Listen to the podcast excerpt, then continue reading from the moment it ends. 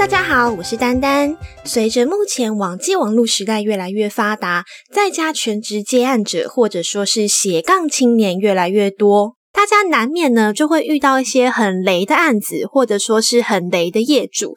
今天丹丹要跟大家分享的，我觉得大概是最雷的案例了吧，就是你东西都已经完成了，结果业主却跑了。找不到人，公司也不回应。重要的是，我们还没有签约，因为对方就是打死不想跟我们签约嘛。而且我自己就算了，因为我只被积欠一千块的尾款。可是要命的就在于说，我有介绍我的同学一起来完成这个案子，他被积欠了两万五。那当然，中间谈案子的时候，也有发生一些很雷的事情嘛。例如说，对方原本是讲说，哦，要做一支两分钟以内的影片，然后后来变成呢，要做四支一分钟以内的影片，后来再变成要做四支一分半的影片。好，我知道这已经是过程当中已经是很多很雷的事情了，但是这都没有关系，我们只要收到钱就好。可是今天呢，案子完成了，业主却不见了。重要的是我们还没有签约。当然，这个我觉得不能够单单只怪于对方，因为从我接案到现在，基本上愿意签约的案主是零啦。不知道为什么大家都不愿意签约，可能觉得签了约对于企业方就是有种伤害跟损害吧。可是，嗯，我们稍后再跟大家分享一下签约这件事情的重要性，其实对于两方都是有益的。刚刚跟大家分享那个案例呢，我目前是已经把钱要回来了。那今天就来跟大家分享说，我们到底要怎么样透过法律途径可以把钱给追回来？你要知道，法律不是保障有钱人，也不是保障坏人，法律是保障懂他的人。当我们遇到这种案子，基本上就是先写存证信函。那如果说写了存证信函，对方也没有给任何的回复，之后我们会再写支付命令。那今天我是没有到写支付命令这一步啦，我就是写了存证信函之后呢，事情就已经和解了。很多人在要写存证信函的时候，都会卡在一个地方是：哎，我没有签约，我没有签约，那这个钱我可以讨得到吗？但是今天丹丹要跟大家分享的是哦，其实合约很多时候它只是代表了一种诚意。当然，合约有法律上的保证啦，但其实生活中很多事情，就算有合约也没有用啊。你跟你男朋友结了婚，领了证，他是不是还出轨？你今天到了一家新公司，对方给你 offer，可是真的要录用你的时候呢，就说啊，不好意思啊，因为新冠疫情的关系，所以我们的人员删减没有这么多预算，你就没有办法来报道。这种时候你也没什么用啊，那张纸其实只是一个诚意而已。当然，那张纸是有法律上的保证，但不代表说今天你没有签约，法律就不保证你。如果说今天你们没有签约，可是你有留下你们赖的通讯记录，确认说这个人确实有委托你，什么时候、什么金额，你要做什么样的工作，你是否有交档，这些等等都算得上是你的证据。这种时候，你就可以写存证信函去保护你自己。哦，这边一定要先跟大家说，当你发生任何著作权相关的问题呢，请你不要直接傻傻的先跑去找对方说：“哎，你用我的东西啊，你要付我钱啊，下架啊，什么什么。”这是错误的方式。最好的方式是你已经收集好了全部的证据以后，再直接跟对方摊牌。因为如果你今天傻傻的先跟对方讲了之后，那对方马上就把东西下架，结果你来不及存证的时候，一切都都结束了，我们就没有办法再跟对方追讨什么东西了。先跟大家讲一下，丹丹遇到的这个很雷的案子是一个什么情形哦。首先呢，是一个建商，他委托了一间企业社做影片，而这个企业社呢，就委托了我配音，跟我的同学做影片。后来呢，东西完成了，这是去年十二月就完成的案子哦。在今年一月的时候，那个负责人都还联络得到。结果到了二月吧，他就说他出国了。那出国前会找人交接他的这一份工作，继续跟我们联络，付给我们尾款。结果也没有，就消失了。那这个企业社呢，也联系不到人，而这个建商却已经在十二月的时候把他的影片上架在 YouTube 上，就是很雷啊。好，那我们再回到存证信函上。首先呢，你可以直接去邮局购买空白的存证信函回家手写。但是这边单单建议大家呢，直接上邮局的网站下载存证信函，自己在电脑中打完以后再影印比较好。因为如果你手写的话，难免就会有错字需要涂改嘛。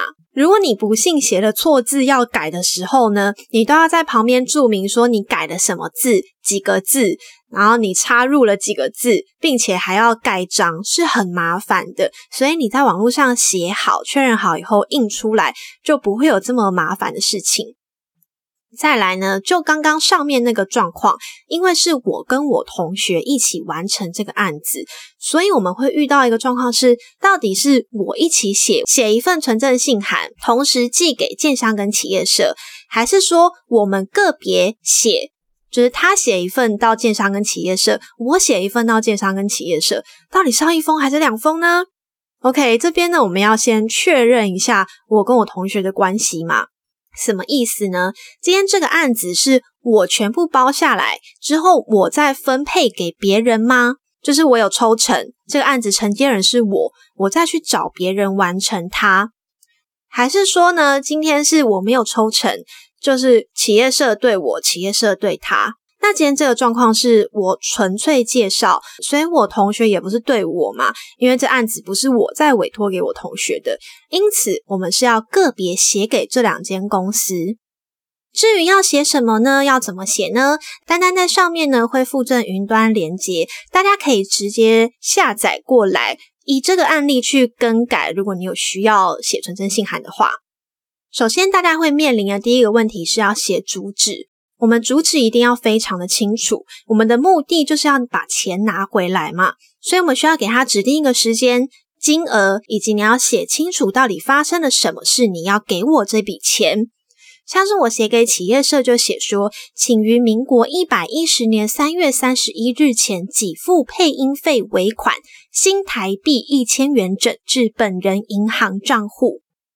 其实我在查要怎么写存证信函的时候，会看到有一些写法是请于文到后七日内转账，但是这就是一个很模糊的数字啊！你怎么知道他什么时候到？那如果说信已经到了，结果对方没有拆开来看怎么办？他可以说啊，对我而言，文到是我看到的时候才叫文到啊，就是各种。很不确定的地方在里面，所以你必须要很清楚明白的给对方指定一个日期。既然今天你都是存证信函的发起人了，你当然是要以自己的利益为出发点啊。后面我写给付配音费尾款，这就是很明确的品项了。后面是新台币一千元整至本人银行账户。如果你没有标明是新台币，他如果是美金怎么办？就是对方会有各种疑惑啊。我这边要先跟大家说一下哦，你在写存证信函的时候，你就是要以最坏的角度去揣测对方会怎么反驳你。所以你今天写的越清楚呢，对方能够死不认账的地方越小。接下来下方是要写说明，这个说明的内容也是要非常的明确，谁在什么时候在哪里发生了什么，你有什么证据。这边写完之后呢，后面会有附件，基本上就是一张图一个附件。我自己在上网查怎么写存证信函的一些范例当中，很常会看到一些人用贵公司去做一个代称。可是在我写的说明栏里面，我每一次提到对方都是一长串的合体数位科技企业社员工朱思明。为什么我要写这么详细呢？就是因为我那时候在写的时候，我真的超负面，我就是以最坏的角度去想对方会怎么说。如果对方收到之后看，诶上面写贵公司，他可能说：“哦，我是企业社啊，我不是公司啊。”或者说我没有把朱思明这个人标上去，我就直接写合体数位科技企业社。他对方会跟我说：“我没有跟你接洽啊，他可能不承认会有朱思明这个人呐。”所以，我。我光是这个谁这个代称，把公司职称跟人名都写清楚。接下来是时间嘛，民国一百零九年十一月二十二日，以赖通讯软体为请本人配音，上扬实业太阳能介绍，后面就夸胡一个附件一。配音费用以赖语音通话确认为两千元整。夸胡附件二，本人于民国一百零九年十二月十七日首次交付配音档。OK，这边就就不念了，大家有兴趣再直接看。在写内容这边呢，要跟大家提醒的是，因为我们的目的是让对方还钱，而不是上法院嘛。毕竟我今天的金额只有一千块，就算我是我同学好了，我被积欠了两万五，但我上法院还是北猴啊，这根本划不来啊！你光是那个时间跟那个成本，因为你请律师要钱嘛，那你最后如果有胜诉，当然是有钱拿回来；如果没有胜诉呢？所以，我们的目的只是为了让对方还我们钱而已。我在看很多的范例当中哦，他会写上说哦，著作权的哪一条，民法的哪一条，这种用词去威吓对方。那你要想一下，如果今天你是对方，你收到这种威吓，你会觉得开心吗？就是你会不会激起那一种说好啊，那我们就来啊，反正我公司有钱呐，你就来告啊。可能会有这种心态啦，所以其实我在最后面我写的东西并不是很激进，我最后面只写说，请于时限内给付尾款与本人台新银行账户，然后后面是我账户内容，如未能如期履行，本人将依法追诉，请勿自误。其实这句话就够了，就是告诉他说，如果你不处理，那接下来呢，我会依照法律途径去处理这件事情。存证信函呢，它其实就是一个证据，证明说你确实有联络对方，那以方便接下来你去申请支付命令，或者是真的要上法庭之后使用的。而在写给建商那一份当中哦，其实大家可以看到，我大部分的内容都是沿用写给企业社的内容，就是告诉他说，因为有发生企业社这一件事情。那你在没有经过我同意之下，因为著作权还在我身上，所以说，请你下架影片的声音，因为我只负责配音而已嘛。那影像你要留着，当然是可以留着啊。或者说，你想要使用这个声音的话呢，请你代付这个尾款到我的银行账户里面去。这一边其实我是蛮吃亏的地方在于说，因为我是配音啊，配音这种东西，除非你真的打给我，或是我们真的上法庭，我真的开口讲话。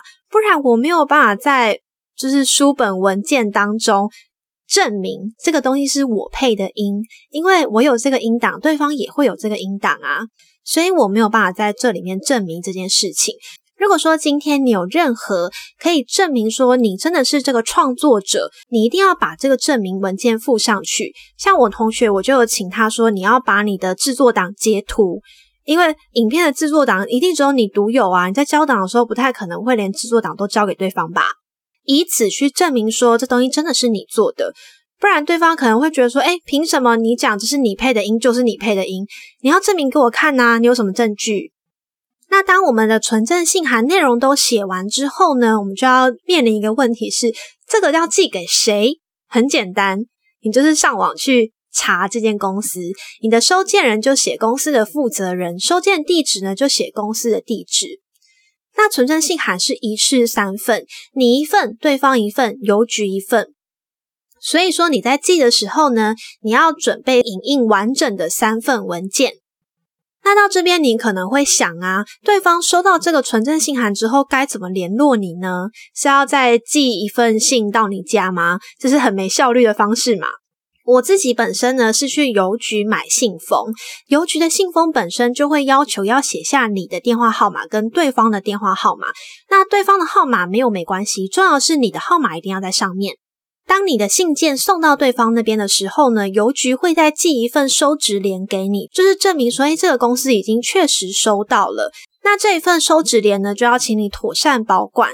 之后如果说要上。法庭啊，因为对方没有联系你的话，你就有这个证明说，哎，你信已经收啦，那你怎么没有处理呢？所以，请你把它收好。再来就是费用了，其实寄存证信函有一点小贵，第一页是要五十块，后面的页数包含附件哦，一页都是要三十块。我当初在寄的时候啊，因为我寄给两间公司嘛，那我的附件是一张图一页，所以我这两份就寄了七百多块。所以这边要提醒大家的是，附件其实是可以一页多张图的，只要你有写清楚这是附件几，你千万不要说就一张写一个附件一，里面塞了四张图，不要这样，因为我们要用最坏的角度去揣测对方怎么想。所以如果你今天这样写，那对方跟你说啊，你这个说是附件一，但我不知道哪个是附件一啊，所以你这个证据不算，怎么办？所以你就写清楚好吗？用最坏、最坏的角度去想对方多么邪恶，你的东西就可以写的比较清楚。再来呢，除了附件以外，你的每一页右上角都要盖章。大家可以去看那个纯正信函的范例，就是右上角有一个小小的正方形，上面写印，那边就是你要盖章的地方。那如果说你不懂的话，你怕盖章盖错啊，最好的方式就是你直接带着你的印章去邮局，你直接问那个邮局的从业人员最快。以上呢就是简单跟大家分享说我的纯正信函是怎么写的。可能大家在回想这整个过程当中，会有一个疑问吧？为什么我不先联络建商，再去写这个存证信函呢？因为建商其实就是善良的第三方啊，他可能也不知道说，诶，这个企业社又在委托了我们制作。其实这个原因很简单，因为我就是用最坏的角度去揣测对方。如果我直接去找他们哦，大概只会被各种踢皮球。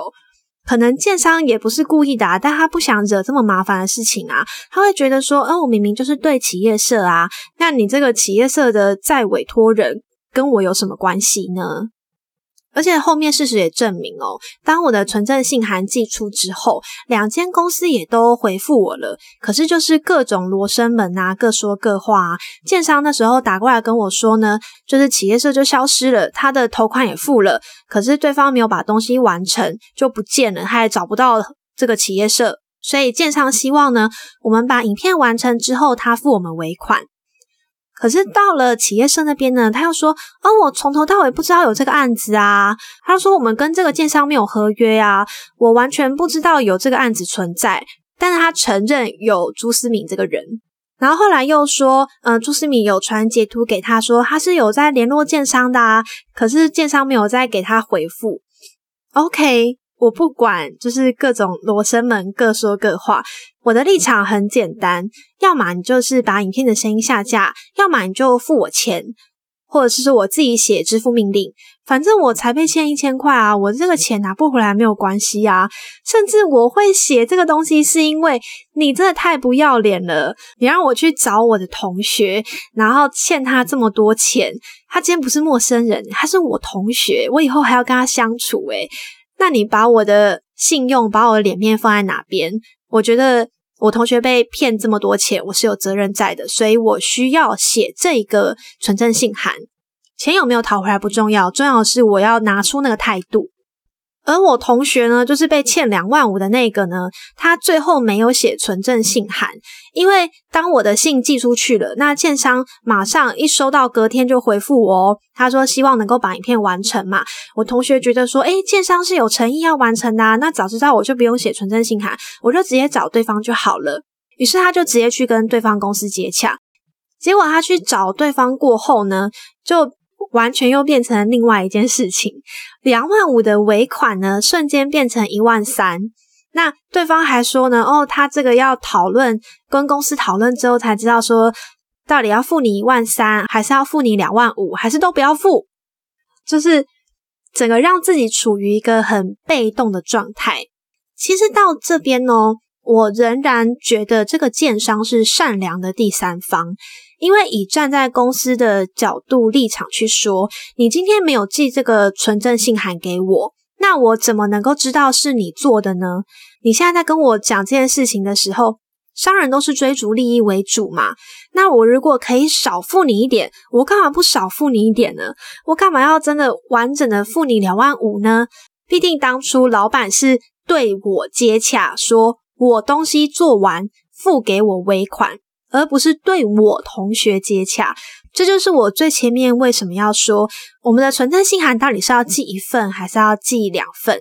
因为今天我的立场只能够代表我，那我同学立场只能够代表我同学，所以就是看你要不要相信人性啦。我其实后来想想，这可能没什么不好，是因为说那时候对方就有讲说，哎，那我之后有案子的话，就直接找我同学，直接委托我同学去做。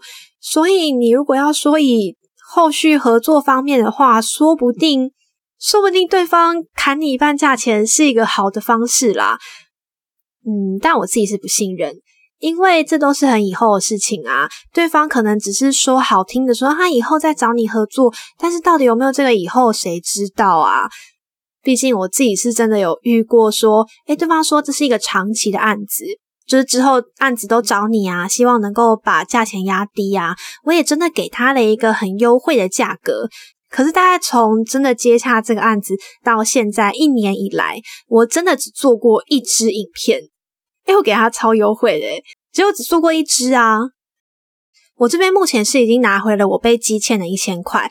那我同学呢，还没有寄存证信函，两万五现在也没消没息。他是说他后续会寄啦，所以我的建议是，如果你还没想好要不要寄，你就统一都寄，不要去想说省这一点钱，或者说哦我的金额很小，所以我不想做。其实想一想哦，我觉得我只被寄欠一千块，可是得到了这样一个经验，是蛮宝贵的，是蛮值得的。你换一个角度想，就是诶我得到了一个经验，怎么去处理这件事情，怎么写存证信函，甚至是知道说，诶如果后续存证信函没有回复的话，要写支付命令，这些东西都是我遇到了这个案子之后才明白的，是我学习到的，而且对方还倒贴给我两百多块。因为我一千块拿回来啦，然后寄存证信函七百多块啊，所以我还收到了两百块，其实是一个很划算的买卖。再加上因为我金额小，所以我从头到尾都是一个嗯很大牌、很无所谓的立场。你要么就下架声音，要么就付我钱，我也不会有那种没关系，我两万五没拿到，你给我一万三也好这种选项没有啊，因为才一千块啊。那后续的支付命令呢？我之后大概查一下，其实写的方法也是跟存证信函差不多。谁在哪里发生了什么？只要你能够确定他真的有委托你这个案子，基本上他的户头里有钱，或者他有房产，法院会强制去执行。只要他的钱是政府查得到的，例如他的房产啊，他的存款啊，除非他都是现金啦，户头里连一千块都不存在，不然支付命令是经过了法院的认定，你写完以后就可以拿到这一笔钱。那支付命令呢？你可以自己写，再拿去法院寄，是五百块钱。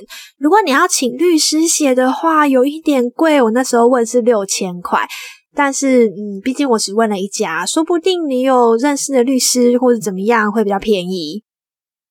那最后最后呢，来跟大家讲一下，为什么我觉得签约是对双方都很有保证的。首先是对发案方，就是对业主。在合约的过程当中，你就可以注明说著作权的相关问题。如果著作权有任何问题的话，一定是接案方的问题吗？哎，大家不要小看这个著作权哦。你知道图片是有著作权的，音乐、影像、画面，甚至连字体都是有著作权的哦。你不要想什么哦，华康中原体是好像很很常用，所以你可以直接在影片上出现。并不是这样。如果说厂商真的要举报你，就是华康中原体的厂商真的要举报你的话，他是可以举报的。因为网络上下载的字体，字体厂商没有授权给你啊，那你凭什么拿它当字幕呢？甚至一些动画的模板，这些都是网络上很容易载得到，那我们很常忽略的事情，可是其实他们都存在有版权问题。这方面呢，没有真的遇到，可能不管是发案的还是接案方，他都不是很了解，说原来著作权会到这么细，就是连字体都算是著作权的一部分。可是你在合约当中呢，你就可以标明说，哎，著作权出了任何问题，都是接案方要负责的。这边只要你有这样写，它就是有法律效力的。再来第二点是，发案方他可以要求限时交档。就是我这个东西，可能你要在月中或是月底的时候给我。如果你没有交给我的话呢，你就要付违约金。我这边有遇过一案子，是业主承接的一项业务，然后他再用很低的价钱去外包给学生。那学生东西做的不怎么样，就是连一些我觉得很 detail 的事情，比如说你的影片声音应该是要维持在一定的状态，可能是零到负六，或是负六到负十二。那这个学生团体呢，他们修了 N 百遍都没有办法把这声音修好，实在是不知道为什么这么困难。那导致说呢，最后东西没有办法上电视台，于是厂商就跟这个业主求偿。可是这部分呢，如果本身业主就已经有跟接案者写好合约，如果你没有在什么时候要完成百分之几的完成率的话，你就必须要付违约金给我。那这个违约金的价格呢，基本上就是你们双方自己定嘛。如果说今天没有签合约的情况下，那就是业主自己要去承担说东西没有办法如期上映的结果。它对于发案者跟接案者而言呢，如果今天任何事情发生了什么争议的时候，我们就可以有合约为证。对于业主而言呢，可能就是上面那些问题啊，著作权啊，然后你没有按时交档啊，或者说你东西哪里没有给我做好啊，这种时候我们就可以回归回来去看这个合约当初是怎么写的。那对接案方而言呢，第一点就是你可以去限制修改次数。因为当你今天没有限制这一点的时候，业主他就会真的无条件要跟你修改，而且很多时候业主根本就不知道自己要什么，尤其是设计案，就业主可能说哦，我今天要工业风，那你真的画给他工业风，他要说哦，我觉得好像田园风比较好，你再给他田园风，他要跟你说啊，我现在想要文青，是不是？也不能怪他，他真的不知道自己要什么。可是如果说今天你有给他定一个修改次数的上限，比如说你最多就只能改五次，你如果超过的话，我就要加钱。这种时候呢，业主反而会更认真的去思考说他到底要什么，因为他修改就是一项成本，这也算是帮助业主说赶快能够确认一下他的方向。第二点就是工作内容的确认。因为真的很容易，你原本可能只是做剪接跟上字卡，后来对方要求你要上字幕，再要求你说，哦，那个片头尾帮我做一下，就是各种你知道，各种压榨你的价值。所以今天我们工作内容确认就变成一件非常重要的事情，因为如果超出了这个内容的话，我们就自然而然可以要求说我不做。或者说你要再多付我钱，像是这次这个企业社呢，它基本上我觉得它蛮坏的。它有一个惯用的手法是说，它不会先跟你讲很清楚的是几只案子几分钟，因为他原本一开始是跟我同学说我们要做两分钟以内的影片，但没有跟他讲几只，后来变成说要做四支三十秒到四十秒的影片，最后最后最后。变成要做四支一分半的影片，那这个价钱就还是维持原本的价钱的时候就很不合理啊。可是如果你要加价要加码，其实对于业主而言，这可能也是一件很困难的事情。他惯用的手法就是让你觉得说是你今天没有把事情问清楚，所以才会这个样子。但如果我们今天是有合约的话，基本上就不会发生说这种。很 detail 的问题，因为一样嘛，发生了任何争议的时候，我们都有合约为证啊。业主绕跑了，或是公司不承认等等这种问题的时候，哎合约在，它就是有这个效力，你必须要把这个，你必须要把我的钱给我。好啦，这一集到这边呢，也差不多了。最后呢，来帮大家做一个总结。当你遇到类似这样情况的时候，千万先不要急急忙忙的去找对方。我们要先收集好证据，之后写存证信函。在写存证信函的过程当中，谁在哪里发生了什么事，有什么证据，这些都要一一清楚的列出来。在做这一切的过程当中，我们就是要以最坏的角度去揣测对方到底会怎么去攻击你，这样才能将我们的存证信函做到万无一失。如果写了存证信函，对方还是没有在期限内回应的话，我们这时候就需要写支付命令。支付命令是法院会强制执行，所以你一定可以拿回你的钱。那当然啦，我们能够跟对方签约是最好，才不会有这一连串的纠纷。如果对方连一个签约的诚意都没有呢？这个案子你到底要不要接，真的是要三思。因为真的，当你去处理这一连串的事情的时候，你真的会觉得算了，放弃好了，我这个钱不拿回来也没关系。中间你需要花的时间跟心力是你没有办法想象的多。这个案子从去年的十二月开始，到今年的三月底才结束，有这么多时间跟心力，你可以去完成更多更棒的事情。那今天的节目呢，就到这边。如果你喜欢我的话，欢迎订阅我或是分享我的节目。我们下一期再见，拜拜。